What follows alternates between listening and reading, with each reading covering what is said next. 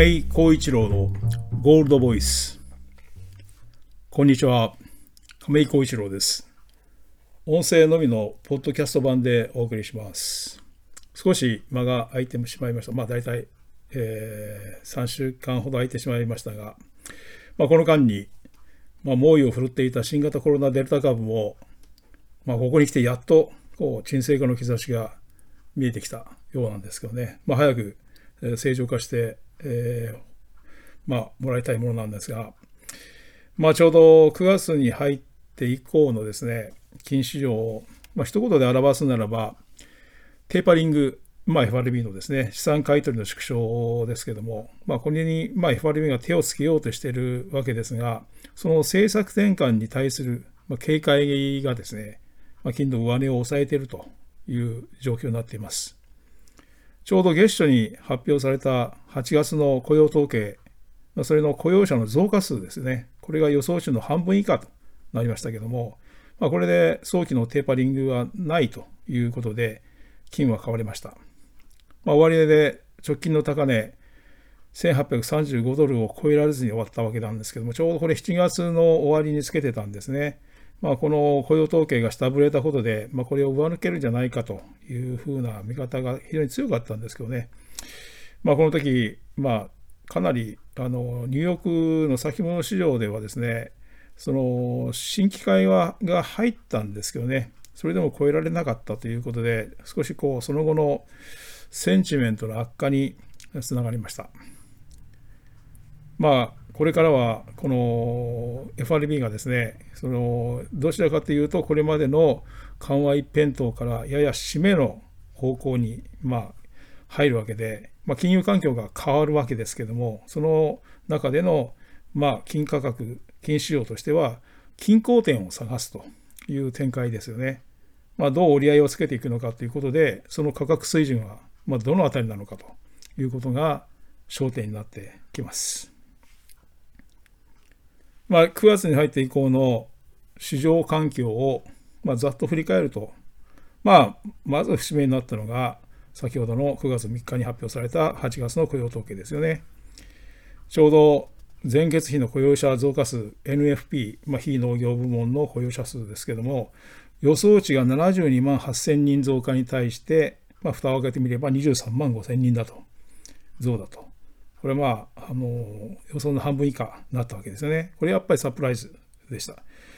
まあ、ちょうど7月の雇用者数がですね、当初の93万人台から105万3000人増ということで、まあ、情報修正されましたので、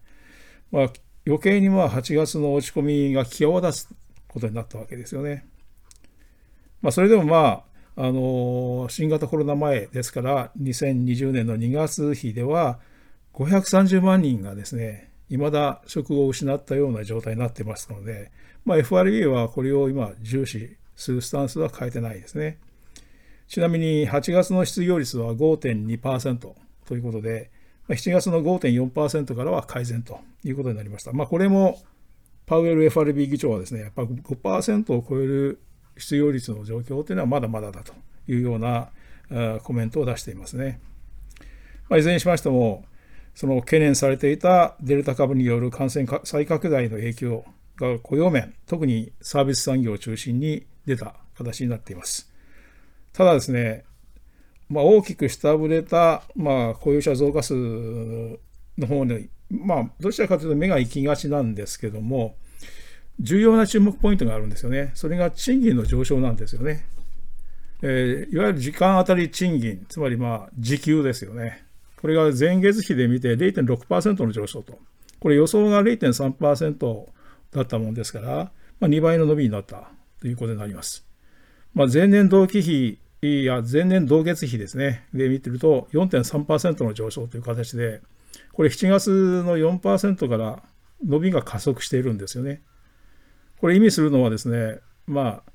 あ、あのアメリカのまあ CPI 消費者物価指数がですね、まあ、一部の商品が突出して値上がりしてですね、まあ、まあ、代表的なのは中古車なんですけども、上がってたわけですけども、まあ、それはインフレは一時的であったという FRB の見方は、確かにこの部分では正しいんですけども、この時給、賃金の上昇を考えると、まあ、いわゆる基調的なインフレが継続する可能性はあるということが言えるわけですよね。まあ、ここが一つのポイントになってくると思います。まあ、この関連もあって、注目されたのが次にですね、えー、これ先週9月14日に発表された8月の消費者物価指数、 Consumer Price Index CPI です。まあ、一言で言って、特殊項目に引っ張られた、まあ、先ほどのその中古車だとかですね、そういうインフレの高まりは、どうもこの夏でピークアウトしたかなという感じでした。あの総合指数全般のですね、で見ると、前年同月比で5.3%の上昇。これはまあ7月の5.4%の上昇がまあ若干落ちた程度なんですけども、これ、まあ、トレンドを見るときにですね、重視されるのが、対前月比の数字なんですよね。この前月比で見た場合に、総合指数は0.3%の上昇という形で、まあ、7月の0.5%上昇からは鈍化という形になっているわけですね。さらに、まあこれ変動の大きい食品とかエネルギーを除いたコア指数と言いますよね。コア CPI。これは前月比で見て0.1%の上昇だったんですね。これ7月は0.3%だったんですけども、0.1というのはですね、この2月以来、6ヶ月ぶりの低い伸びという形になります。まあ、あの前年比で見た場合は4%になるわけですけども、の伸びになるわけですけども、これもまあ7月の4.3%から鈍化して、えー、もちろん市場予想はもう4.2%からも、まあ、下回ってたということになりました。で、まあ、非常にここまで、まあ、上昇が目立ってた中古車、これがですね、前月比で見て1.5%の下落になってたんですよね。これ、これ下がったのは半年ぶりなんですよね。さすがに、まあ、あのそういう一部品目、一部、一時はですね、中古車のその値上がり分だけで、総合 CPI が3分の1以上押し上げてたというふうに言われますので、やはりこれは大体ピークアウトしてきたかなという感じですね。あと、航空運賃。これは9.1%落ち込んだ。これはまあデルタ株が再び感染拡大というのが大きいですし、まあ同時に宿泊関係、ホテルだとかそういうのはですね、やっぱり3.3%下がってるわけですけど、これはまあデルタの影響でしょうね。まあ金市場の方はこの、まあ、結果に対してどうなったかと言いますと、やはりその FRB がこのインフレ圧力の高まりは一時的と言ってきたわけですから、まあそれを裏付けたもんだろうというようなえーまあ、解釈をしてですねすなわちまあ物価の過熱に対応するために早期に引き締めにかかる必要はないというようなあ受け止め方をした。まあ、それで、まあ、金価格の方はそのこの CPI の発表を受けてですね、まあ、1810ドル台前後で、えー、維持したと前後維持したという感じでした。まあ、ですが、まあ、この段階ではまだ1800ドル台を維持え上回ってたわけですよね。まあ、あのこの CPI 自体はまそういうふうにやはりその突出したその上昇というのはややピークアウトしたのはまあ間違いないんですけどやはりここで皆さんもご存知のように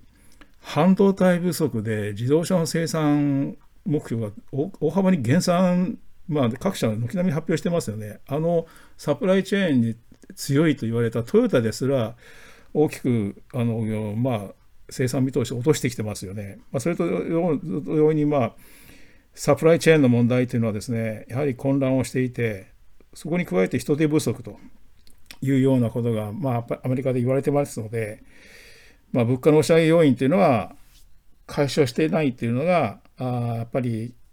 基本的にはそういう基礎的なですね基調的なインフレっていうのはやっぱり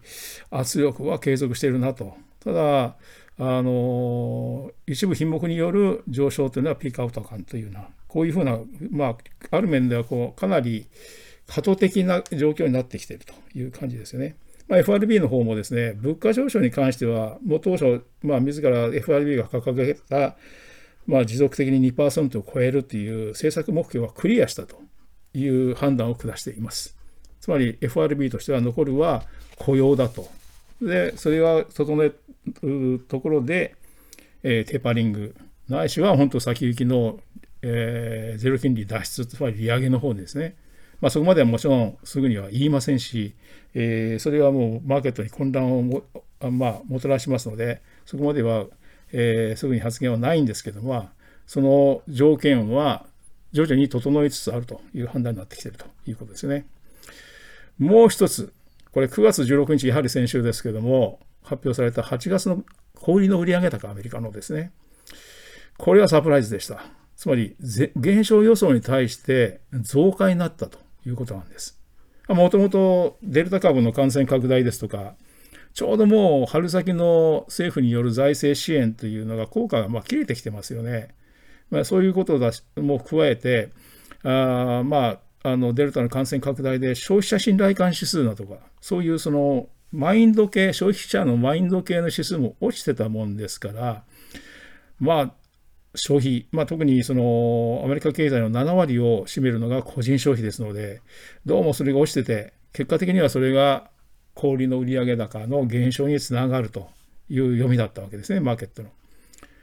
これ、市場予想というのが0.8%の減少だったんですね、前月比で。それが0.7%増えるという形になりました。まあ、その中でもその、まあ、変動が大きいのは自動車ないしは関連の部品など、それを除いたですね、いわゆるコアの売上高みたいな、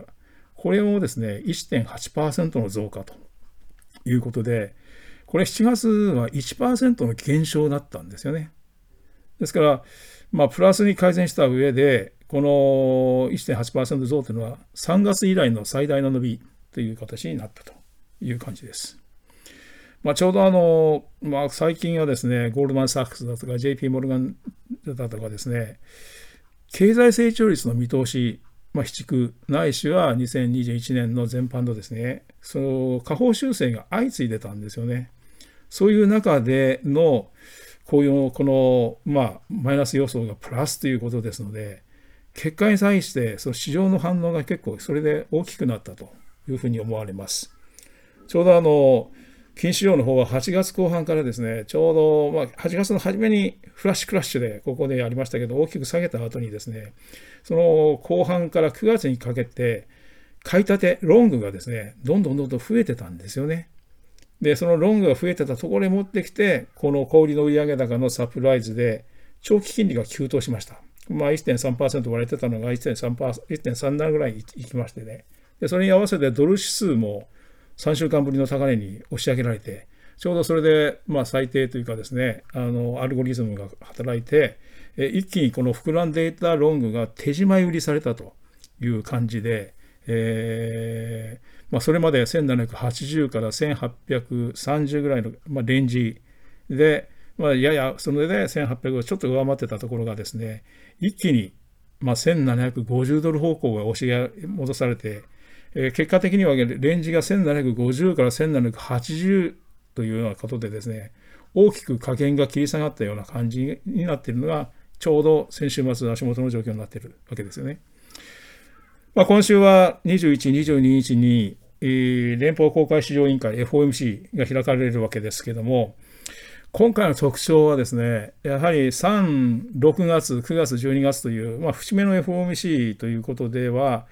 参加者の経済予測が発表されるわけですね。これはメンバー参加者全員がですね、えー、経済予測、まあ、金利の見通しだとか、失業率の見通しだとか出すわけですけども、その分布図、それをドットチャートというふうにいうのは皆様ご存知だと思いますけども、そのその分布図がですね、いわゆる参加者がどう思ってるかっていう感じになってくるんですけども、これが、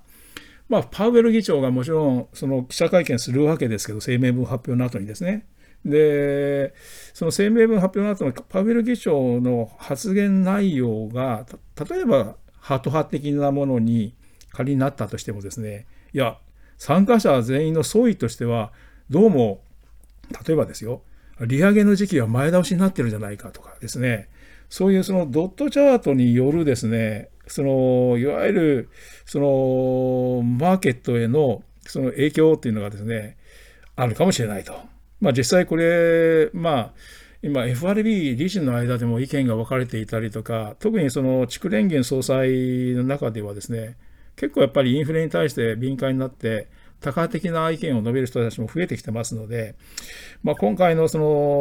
FOMC に関して言うとですね、その月初に発表された、まあ、雇用統計の雇用者の増加数が大幅に下回ったということであもあって、まあ、今回はテーパリングの決定については見合わせるというのが一つの見方なんですよね。だけど、仮にその見合わせたとしてもですね、あのそのドットチャートによってですね、えー、割とタカ派的なスタンスが示されたりすると、結構マーケットの、まあ、値動きは金のみならず株式なんかもそうなんでしょうけども、大きくなるのかなというふうに思いますし、まあそうなった時には、その金価格1750の節目を維持できるかどうかっていうのが、ちょっとそこがポイントになってきますよね。その結果に対してですね。まあ、金価格、金市場の抵抗力がどの程度、耐久性、まあ、どの程度あるのかなっていうのを一つ試されるような感じになるかというふうに思いますね。えー、まあ、もうすでにそういう見通しのもとで、先週末に、まあ、小売売上高プラス FOMC のそういうような、えー、方向性も先読みして売ったという側面もありそうな感じですよね。えー、今週はまたその FOMC もありますし、えー、繰り返し、えー、更新いたします。これで終わります。